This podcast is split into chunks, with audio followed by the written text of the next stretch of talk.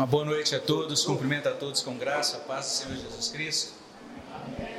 Muito bom podermos voltar, né, a nos reunir aqui na nossa chácara, realizar o nosso acampamento. Ano passado, impedidos aí, um momento muito difícil, esquisito, e agora, graças a Deus, né, depois de muita oração, alguns meses já colocando diante do Senhor para que a gente pudesse realizar, e graças a Deus, louva a Deus a gente, a gente entende que os irmãos oraram, né? Muitos oraram pedindo a, a, a, essa bênção a Deus. A gente estava aí com essa grande, esse grande desejo no coração. Deus foi maravilhoso e nos permitiu estar aqui. Fico muito feliz também por sua vida, né? Você que é, fez todo o esforço para estar aqui, participando também do acampamento. A nossa oração é que esses dias sejam dias de grande bênção para todos nós e a minha oração é que Deus possa usar esses momentos, os momentos em que a gente tem a oportunidade de conhecer novas pessoas, os momentos de comunhão, de brincadeiras, é, das refeições e também os momentos dos cultos, das devocionais. Nós teremos devocionais é, que acontecerão nas manhãs e teremos esses instantes de culto pela manhã e à noite. E nesse sentido, a nossa oração é que seja uma grande bênção é, nos períodos da manhã a gente vai ter uma estrutura que vai poder, vai funcionar para acompanhar as crianças. À noite as crianças participarão conosco das reuniões. Vai ser muito bom. Amanhã eu tinha me esquecido disso que as crianças iam participar. Então a partir de amanhã à noite eu vou trazer algo especial para as crianças também para vocês irem fazendo e acompanhando aquilo que eu disser, tá bom? No final a criança que fizer tudo direitinho vai ter algumas coisas boas para receber mas os adultos também vão receber algumas coisas boas também, é o que a gente espera. O nosso tema é a luta cristã. O nosso objetivo é, é meditar é, nesse tema que é um tema importante. Só ajeitar aqui minha janela para ficar tudo certinho. Que desconfigurou aqui. Joia. É, não sei se vai conseguir ali mostrar. Vai? Ok, tá bom. Então, o nosso tema é esse tema da luta cristã. Esse é um tema que eu considero muito importante. Já tivemos a oportunidade de dar uma olhada nele rapidamente no ano de 2011, né? então já tem um bom tempo. Se você estava na igreja em 2011, você vai lembrar talvez de alguma coisa, se não, você vai, aqueles que estão chegando vão ter oportunidade de ver a abordagem que a gente está trazendo. De 2011 para cá, eu fui lendo alguma coisa a mais sobre esse assunto, fui mudando algumas coisas que eu achava que precisavam ser atualizadas, e daí então a gente está trazendo esse conteúdo para você. É, vão ser seis momentos, seis estudos juntos. Esses seis estudos vão constar em uma apostila. Eu já vou estar disponibilizando hoje os primeiros quatro estudos, então já vou dar a cola para você os próximos três estudos além desse. E por favor, apareça amanhã, senão você vai falar, ah, já recebi os quatro estudos, vou ficar lendo lá no meu quarto e passeando na chácara, não preciso mais participar dos cultos, né? Mas espero que você esteja aqui amanhã. A gente vai distribuir a apostila para que você possa ler, aqueles que gostam disso, né? Fazer uma leitura mais apurada e trazer perguntas é, amanhã. Ok, vamos tentar entender então a importância desse assunto quando a gente fala em luta cristã, é muito importante a gente perceber isso, que todas as pessoas que caminharam com Deus, que estão registradas ali na Bíblia, todas elas passaram por lutas, todas elas. Você não encontra nenhum personagem bíblico, nenhum servo de Deus na Bíblia é, que não possua né, na, no registro bíblico alguma é, afirmação ou algum registro, alguma anotação sobre o enfrentamento de lutas e as lutas são em diferentes frentes, né? ou seja, é, a gente tem aquele aspecto que a gente chama aí de luta interna, é a luta contra a corrupção dos nossos corações. Então, os servos de Deus mostrados na Bíblia muitas vezes são, são retratados assim, nessa luta contra o pecado que habita neles. Tem também esse, essa luta em que a gente fica ao lado de Deus em oposição à degradação da cultura. Então, algumas vezes enfrentaram oposição ou obstáculos porque tiveram que enfrentar. Né? A gente vê um exemplo clássico, que é o exemplo de Daniel, que se negou a, a cumprir um édito real que proibia que os crentes orassem a, a, a outros deuses, e Daniel insistiu em continuar orando ao Senhor, por causa disso foi condenado ali à cova dos leões, enfim, apenas um exemplo dentre diversos outros de servos de Deus que enfrentaram luta por conta desse estado degradado da cultura. E esses irmãos são mostrados resistindo ao mal com fé e na dependência do Espírito Santo. Esses irmãos que são mostrados na Bíblia, essas pessoas que aparecem enfronhados aí nessa batalha, nessa luta, de acordo com a Bíblia, essas pessoas todas foram confirmadas no amor e no temor de Deus. E essas pessoas venceram. Então a gente vai entender depois como é que foi essa vitória, né? Mas a gente precisa dizer isso. São pessoas que andaram com Deus nesse mundo e venceram. O mais perfeito exemplo de luta e de vitória, né, vamos dizer assim, nesse aspecto, é o próprio Senhor Jesus Cristo, que serviu ao Senhor nesse mundo, serviu ao Pai nesse mundo, foi atacado de todos os lados pelo próprio Satanás, sofreu oposição, rejeição dos homens e permaneceu firme no cumprimento da sua missão e venceu. E a partir dele, agora, aqueles que são discípulos dele também são convidados, são convocados para esse mesmo caminho. Se a gente der uma olhada em Hebreus 11, né, a partir do verso 1, a gente está falando muito sobre esse capítulo. Basicamente, o capítulo 11 inteiro de Hebreus pode ser um capítulo sobre luta cristã, porque aquelas pessoas todas que são mencionadas ali, todas aquelas pessoas caminharam com Deus nesse mundo e venceram. E se olhamos para Hebreus capítulo 11, a partir do verso 1, e prosseguimos até o capítulo 13, no versículo 8, esse, toda essa sessão tem a ver então com esse discipulado de Jesus Cristo e com essa luta cristã. É, eu quero começar esses estudos trazendo uma citação de um servo de Deus chamado Eugene Peterson. E esse servo de Deus ele traz uma palavra bem interessante. Ele diz o seguinte: ele diz, somos escolhidos, independentemente do curso débil e incerto das circunstâncias, para participarmos de algo importante que Deus está realizando. Olha só que interessante. Deus nos escolheu para que a gente participe de algo importante que o próprio Deus está fazendo. E olha bem o que esse servo de Deus prossegue dizendo. Esse servo de Deus, o Eugene Peterson, é uma pessoa muito especial. Eu não sei se vocês já ouviram falar de uma Bíblia que de vez em quando a gente cita, chama Bíblia a Mensagem. Né? É uma versão atualizada, não é exatamente uma tradução rigor assim, é o pé da letra, mas uma tradução que a gente chama um, um tipo de leitura do texto que a gente chama de paráfrase, muito gostoso de ler, muito gostosa de ler essa Bíblia, a mensagem. Toda essa Bíblia foi, foi produzida pelo Eugene Peterson. E depois dele dizer isso, que nós somos escolhidos para realizar algo importante, olha o que ele continua dizendo. Ele diz assim: o que Deus está realizando? E aí ele prossegue: Deus está salvando, está resgatando, abençoando, provendo, julgando, curando, esclarecendo. Há uma verdadeira batalha espiritual em curso. Há uma intensa batalha moral. Há maldade, crueldade, infelicidade e enfermidades.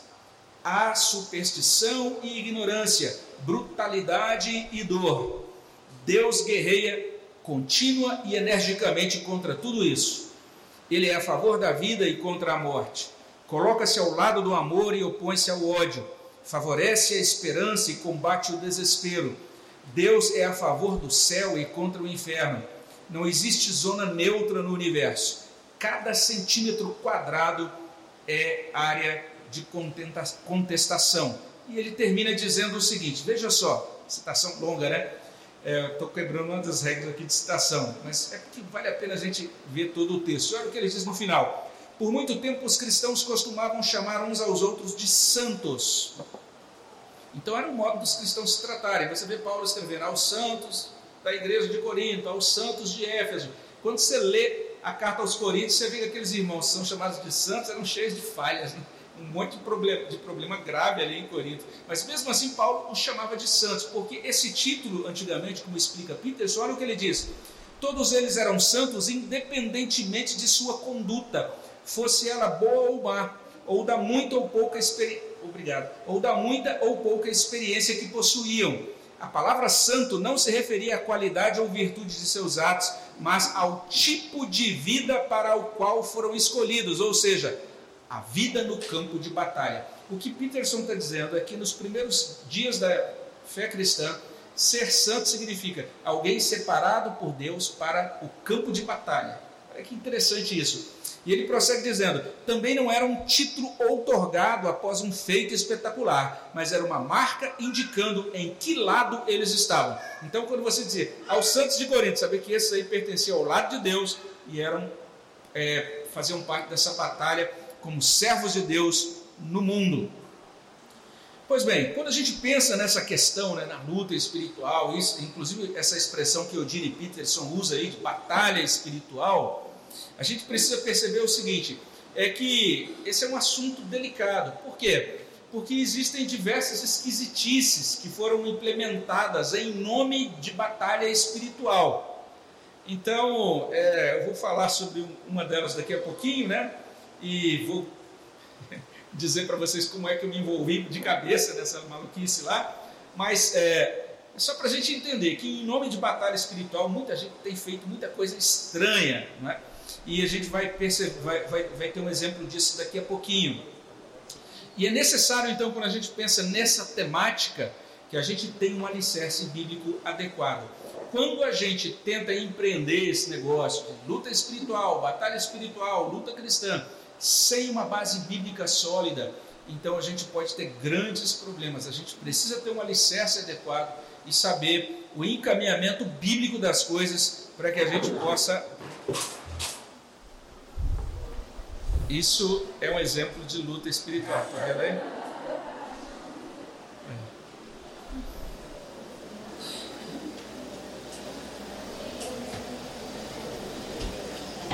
Obrigado, obrigado.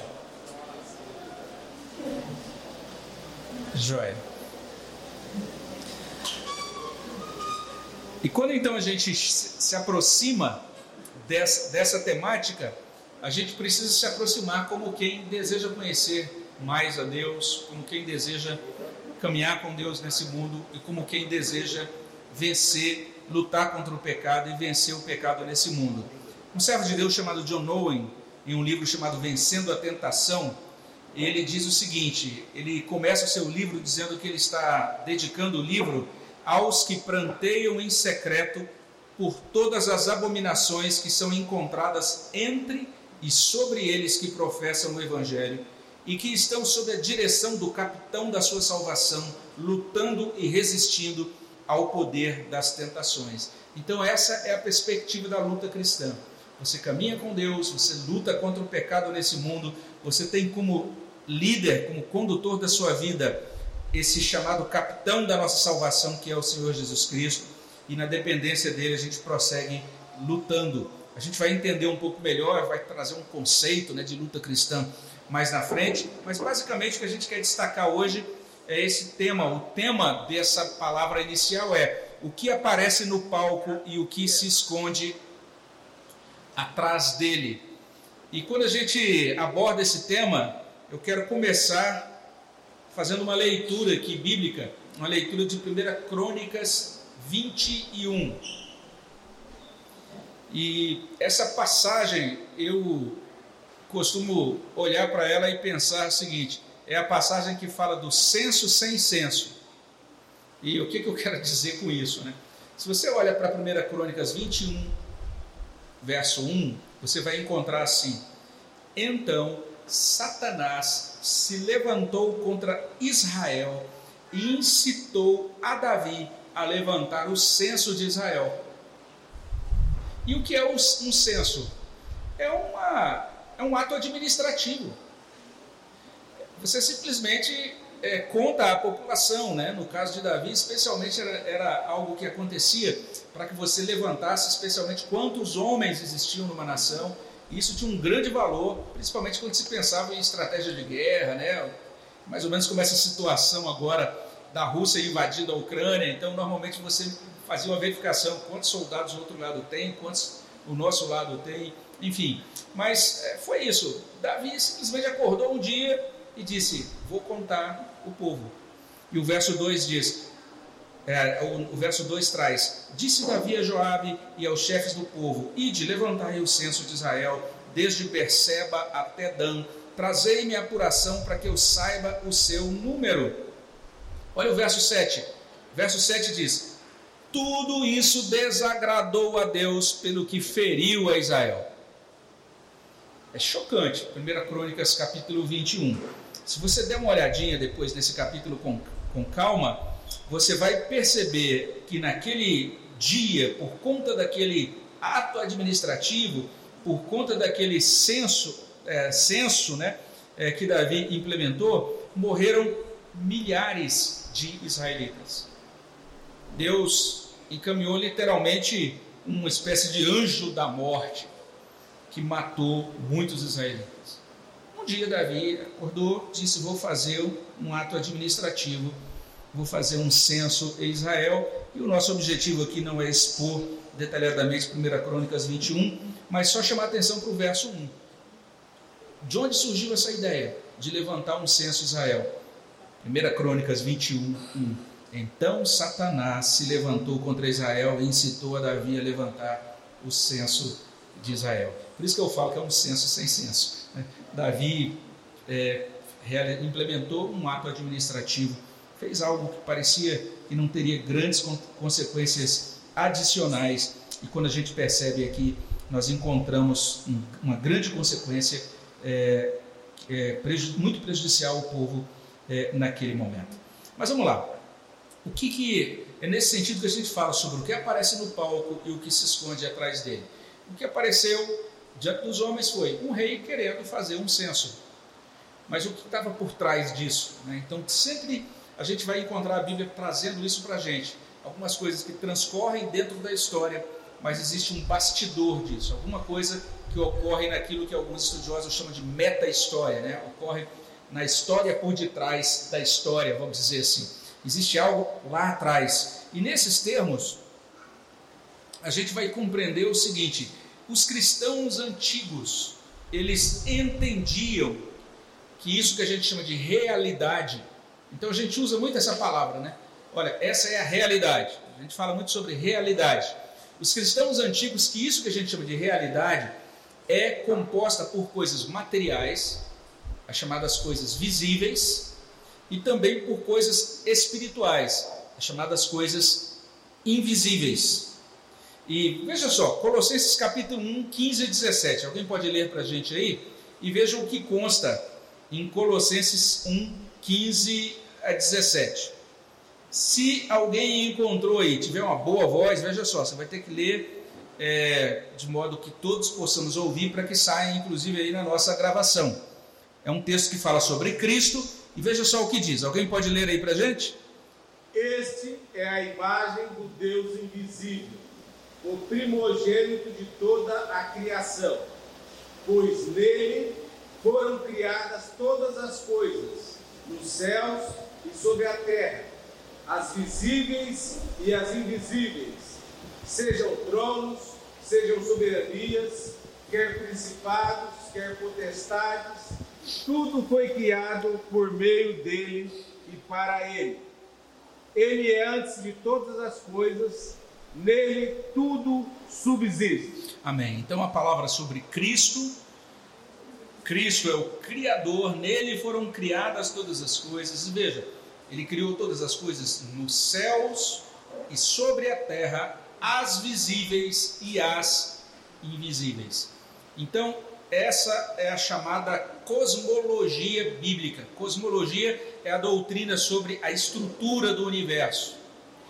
E a estrutura do universo, de acordo com a Escritura, ela é formada por coisas visíveis, as coisas materiais, as coisas invisíveis, as coisas espirituais.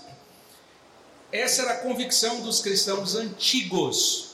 Mas o que acontece hoje, à medida em que o ser humano se torna mais é, influenciado pelo naturalismo, é, se torna cada vez mais sofisticado, se torna cada vez mais secularizado, ele vai é, deixando de acreditar nessa estrutura de universo. Então hoje nós temos muitos cristãos que na sua caminhada prática eles vivem como se as coisas invisíveis não existissem. Eles vivem como se tudo dependesse só das decisões administrativas do homem. Entende isso? Então veja só, você, por exemplo, se casa, né? Aí você faz, senta, fala, ah, agora a gente se casou, então a gente, ou então a gente vai se casar. E o que a gente pensa alcançar daqui a cinco anos? Aí vocês fazem planos. Ah, eu acho que terminar esse curso, ou fazer aquele outro curso, ou buscar um outro emprego, ou mudar de cidade. A gente faz os nossos planos. Mas normalmente quando a gente faz os nossos planos, a gente imagina, ah, então isso vai exigir o quê? Ah, eu vou ter que trabalhar mais, ou então a gente pensa é, apenas em providências, iniciativas que nós podemos tomar para fazer essa roda de engrenagem da nossa história girar, como se essa roda da engrenagem da nossa história dependesse exclusivamente da nossa força e da nossa capacidade. A gente não pensa, por exemplo, olha, nós pensamos nisso, então qual é a primeira providência? Nós precisamos orar, colocar isso diante de Deus, porque entendemos que precisamos da ajuda de Deus, precisamos da força de Deus e precisamos da proteção de Deus para realizar os nossos planos. A gente precisa entender isso.